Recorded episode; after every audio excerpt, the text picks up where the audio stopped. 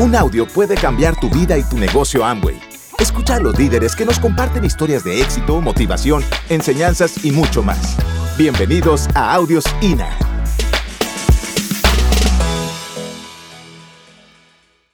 Bueno, nos vamos calentando cada vez más para seguir escuchando toda, toda esta información tan valiosa. Y pues bueno, nosotros por, es, por nosotros un día tuvimos una razón y la razón era que, que nos comprometimos para casarnos porque dio la casualidad de que nosotros entramos, nos contaron el negocio en un noviembre del 2012, pero en ese mismo mes nos habíamos comprometido para casarnos. Y pues yo te voy a hablar en este momento de esas cosas importantes, de esos principios claves, de, esas, de esos eh, propósitos que uno necesita en este negocio para poder hacerlo como debe de ser. Y pues yo siempre hablo de esto, de esos sueños, porque uno necesita como, como una fuerza externa, por decirlo así, una fuerza grande que te, que, te, que te ayude a levantarte todos los días, porque uno como emprendedor, uno tiene que tomar sus propias decisiones, nadie le va a decir, vea, haga esto, o bueno, a uno sí le dicen, pero uno pelea con ese hagan esto, o sea, hay algo súper charro y es que cuando uno está de empleado, a usted le dicen que haga y uno hace, pero si usted está solo como independiente, usted, y por lo menos en este negocio que tienes un mentor que te guía, que te dice qué hacer, lo charro es o lo chistoso es que te dicen qué hacer y tú a veces llevas la contraria. Pero bueno, ahorita hablaremos más de, de, todo eso. Y uno necesita, necesita que uno mismo busque esa motivación, busque esa fuerza externa solito usted. Por eso a mí me encanta escuchar audios con historias, me encanta escuchar todas esas historias de éxito que te dicen, que te dicen que lo puedes hacer. Y nosotros pues yo tenía una fuerza muy, muy, muy grande, una fuerza que siempre me hacía levantar o me hace todavía levantar todos los días. Y es ese sueño, eh, bueno, primero inicialmente, pues ya había uno, uno por el que dijimos, bueno, entramos, conseguimos la plata del dinero, pues hacemos dinero con el negocio, calificamos como nuevos eh, oros y nos casamos. Pero eh, yo desde, desde, pues desde antes de entrar al negocio, yo crecí como con, con cierta escasez económica. Nuestra familia pues nos dio muchos principios, valores, todo, pero yo veía en mi casa que cada mes había mucha dificultad para pagar, cada mes era una situación diferente, entonces pues mi papá no tenía el dinero para pagar los servicios o no tenía el dinero para mercar o mercaba a veces sí, a veces no, que entonces si estábamos en el colegio, pagar el colegio porque para, para, para acabar de ajustar, mis papás me habían metido a mi hermana y a mí a un colegio privado, pagar el colegio cada mes, o sea, no lo pagaban cada mes. Ya casi no paga, lo dejan afuera. Sí, bueno, acá en Colombia nosotros nos quedábamos afuera haciendo para que mientras llegaba los papás a hacer conciliación y mis papás pagaban con intereses y bueno, esa, esa fue pues mi historia. Y eh, pues yo veía todo eso, yo veía todo eso, mi papá era el que trabajaba, trabajaba, trabajaba, y luego mi mamá tuvo que salirse eh, de la casa, o sea, no seguir pues como más en la casa como ama de casa, sino también trabajar, y yo crecí con eso. Yo crecí con que en el momento de que me senté con un amigo, cuando yo terminé el colegio, yo me senté con un amigo y dijimos, bueno, ¿qué vamos a estudiar los dos? Como con la misma situación y entre los dos hablábamos y decíamos, es que tenemos que estudiar porque en el momento que salgamos de la universidad, pues vamos a poder trabajar en un banco. Mi sueño era trabajar en un banco, o sea, les confieso, porque yo entré a estudiar, lo que entré a estudiar, lo entré a estudiar porque decíamos, es que si estudiamos esto, pues vamos a conseguir dinero y yo voy a poder cambiar el estilo de vida de mi familia. Eso era lo que yo quería siempre lo quise y pues resulta que en ese camino de la universidad, de que consigues novio, de que si tienes un hijo, de que si entras a trabajar, esas cosas, esas fuerzas, esas motivaciones, esos sueños, pues como que uno a veces los deja a un lado y uno, y uno está viviendo es lo urgente, lo, lo del día, lo de que esas cosas pues no me alcanzan, porque pues, o sea, no me alcanza para soñar, no me alcanza para viajar, nada de estas cosas. Y cuando yo entré al negocio de Amway, vi que, o sea, me dieron como otra vez como, como esa esperanza. Cuando entramos al negocio de Amway, como que nos dieron esa esperanza, como que de, de, que ese sueño de ayudarle a mi familia económicamente, porque pues uno era ya trabajar, eh, casarnos y el otro era poderle ayudar a nuestra familia económicamente. Ese sueño se como que volvía otra vez a encenderse y, a, y aprender y aprender esa llamita. Y eso fue lo que hizo que Michael y Kelly corrieran en este negocio. Y ese sueño, o sea, nosotros, a mí ese sueño todos los días me, me, o sea, yo lo sentía en el estómago y pues tuvimos dificultades, situaciones que hacían que ese sueño se alimentara todavía muchísimo más. Ahorita se la vamos a contar. Que ahorita en la historia les vamos a contar, pero qué difícil es realmente hacer el negocio de Amway sin un sueño. Porque uno tiene que hacer cosas que a uno no le gustan, uno se tiene que incomodar, uno tiene que hacer muchas, muchas cosas que es por voluntad propia y que, si uno, y que si uno no tiene esa llamita por dentro de ese sueño, ese propósito, es muy difícil. A veces nosotros entramos a personas en la organización y le preguntamos qué sueño tienen, es lo primero que hacemos, qué sueño tienen, qué les gustaría. Mucha gente ya nos han dicho, o sea, nosotros entramos al negocio de Amo y con necesidad, yo entré con necesidad por dinero, pero muy, y por viajar y por todas esas cosas, pero mucha gente entra a nuestro negocio y tal vez muchos dicen, no, es que, es que yo ya vivo como quiero, es que yo ya he ayudado a mi familia, es que yo ya he viajado, yo ya esto, ya. Entonces, ahí, ahí es donde nosotros decimos, bueno, si tú, tú y solamente tú, ¿por qué no empezar a buscar un nuevo propósito? Un nuevo propósito que te ayude en la construcción del negocio, porque se necesita, se necesita ese propósito, se necesita ese sueño. Y pues obviamente tenemos que ligar ese sueño a esas metas, porque pues si uno no tiene metas, de, si tú no tienes una meta dentro de este negocio, no tienes cómo ayudar a las personas. Si tú dices, es que yo voy a entrar a este negocio porque quiero tal vez desarrollarme como persona, está válido también, pero este tipo de negocios necesitan que tú tengas una meta y que ayudes a otras personas. O sea, si tú quieres trabajar solo, si tú quieres estar sin una meta, sin, sin como con ese propósito, es mejor que hagas otros negocios. Este no. Este necesita que te pongas una meta cada día, que te... me hace reír. Me interrumpes. Que te pongas una meta cada día y que ayudes. nerviosa. Y que, sí, me pone nerviosa. Y, que, y, ya, y más acá, más nerviosa. Y que ayudes a otras personas. Esta meta, nosotros aprendimos de que cuando también metemos o sea, que el día que, que, nosotros nos pusimos una meta de ser nueve, de ser doce, quince, platas, siempre hablarle a nuestro equipo, o sea, hacer partícipe a nuestro equipo de esa meta.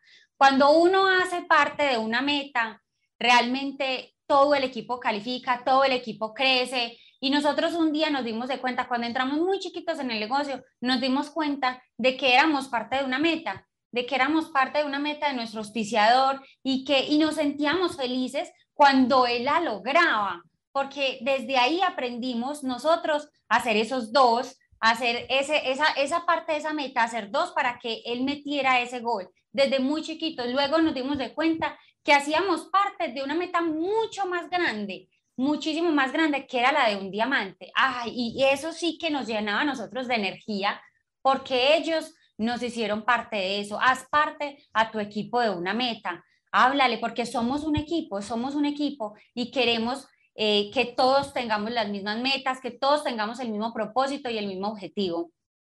Dale a la siguiente, por eh, bueno, aquí este, pues yo sé que muchas personas pues han estado en muchos seminarios y en todos los seminarios y en todos los audios hablan de que tenemos que mover el volumen, de que tenemos que facturar, pero hay algo mucho más profundo y hacerlo con conciencia, o sea, volumen con conciencia, facturar con conciencia. Y con conciencia es que en algún momento de nuestra vida nosotros sabíamos que teníamos que calificar, que teníamos que montar el volumen, que teníamos que montar los puntos, pero no los facturábamos. Y, y, yo les voy a contar aquí una infidencia y es que entre que nosotros discutíamos como pareja para montar, para facturar 300 puntos. Bueno, en esa época eran 400 puntos y nosotros... Eh, son como 300, 400 dólares hoy en día. Y nosotros, de, o sea, sabiendo que teníamos que consumir, digamos que consumiéramos 150 puntos y solamente había que vender 150 puntos y aún así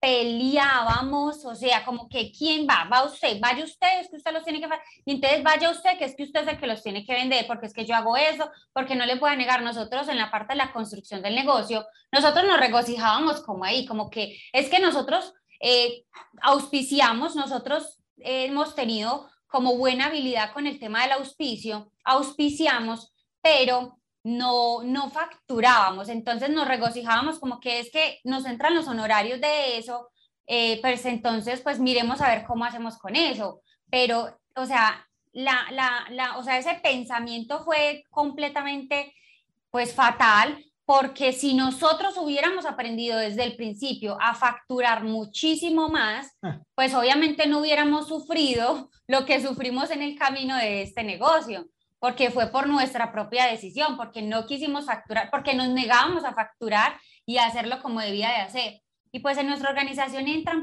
han entrado personas increíbles, que son personas de las que hemos aprendido siempre. Y un día entraron unos y un día entraron y dijeron, ah, bueno, yo les voy a contar y es que nosotros un día, eh, hace mucho tiempo, eh, Mauricio, Mauricio Lara, ¿cierto que era Mauricio? Mauricio Lara en su Facebook colocó, era como el primer día del mes y él colocó primero mis 300, colocó una foto. Y hablaba pues de que de, de, ser coherentes, de que el líder es el que primero que tiene, el líder es el primero que tiene sus puntos y todo, y nosotros le copiamos y fuimos porque estábamos como en ese, en ese momento de que necesitábamos, escuchábamos audios de Paco y Joana Bazán que decían que, que, que, que muchas de las personas del equipo no iban a hacer lo que, lo que nosotros estábamos haciendo, pero que otros que el nuevo iban a venir con un nuevo ADN. Sí, y los otros, algunos no. Exactamente. Entonces nosotros copiamos eso y empezamos con la foto en los chats de primero mis 300, primero mis 300. Muchas personas lo hicieron y así llevamos de generación tras generación todos estos años. El, el, cuento es hacerlo del 1 al 5, no es que yo el 30 monto mis 300 y ya digo, no, primero mis 300, no, porque ya no es primero, o sea, ya, o sea, ya no es primero mis 300, pero llegó gente en nuestra organización que ya era primero mis 1000.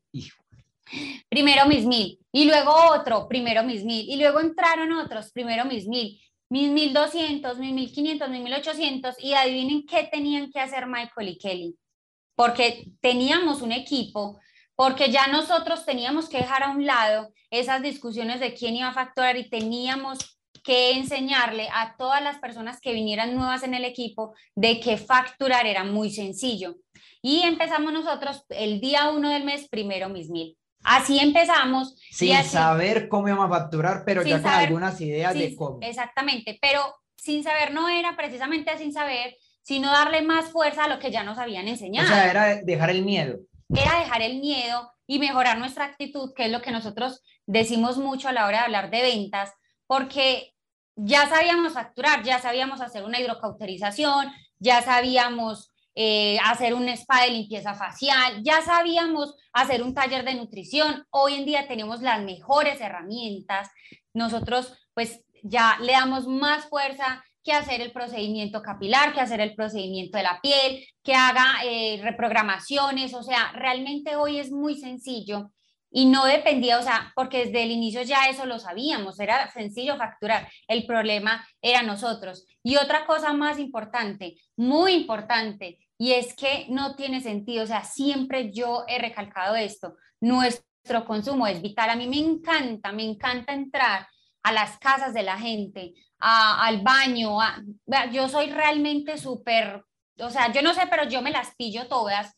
Y es que da siempre hay alguno que yo le veo por allá, un suavizante que, que no es de la marca o un, no sé, un jabón de manos que no es. Y yo digo, Dios mío, hasta esas cositas tan pequeñas influyen en el crecimiento del negocio. Porque nunca se les olvide que todo lo que yo haga todo el mundo, todo el mundo, las personas que entren en mi organización es lo que van a duplicar, siempre. Lo bueno, se, duplica. lo malo se triplica, nunca se les olvide esto. Y algo que aprendimos, o sea, algo en esta carrera. Nosotros el día de la charla de líderes les hablamos de, de cuatro años en donde fueron cuatro años donde más aprendimos y luego de esos cuatro años siguieron los próximos años más, más bendecidos, donde más aprendizaje aún tuvimos, y es que nos volvimos los mejores planificando, planeando, escribiendo, eh, dibujando, y nosotros nos volvimos los mejores arquitectos definitivamente de este negocio. En muchas partes hemos dicho que, que, que fueron unos años de prueba y error, prueba y error, pero ese prueba y error era que o que dibujábamos y que hacíamos o hacíamos lo que estaba dibujado. Entonces, que, que si tú estás aquí y todavía no sabes qué va a pasar este año fiscal, siéntate con, la, con tu mentor, siéntate con tu auspiciador. ¿Cuánto me falta? Siéntate con tu auspiciador y, y dibuja con él. Dibuja con él, siéntate. Nosotros desde el día uno que entramos a este negocio, nosotros dibujamos, siempre dibujábamos y dibujábamos.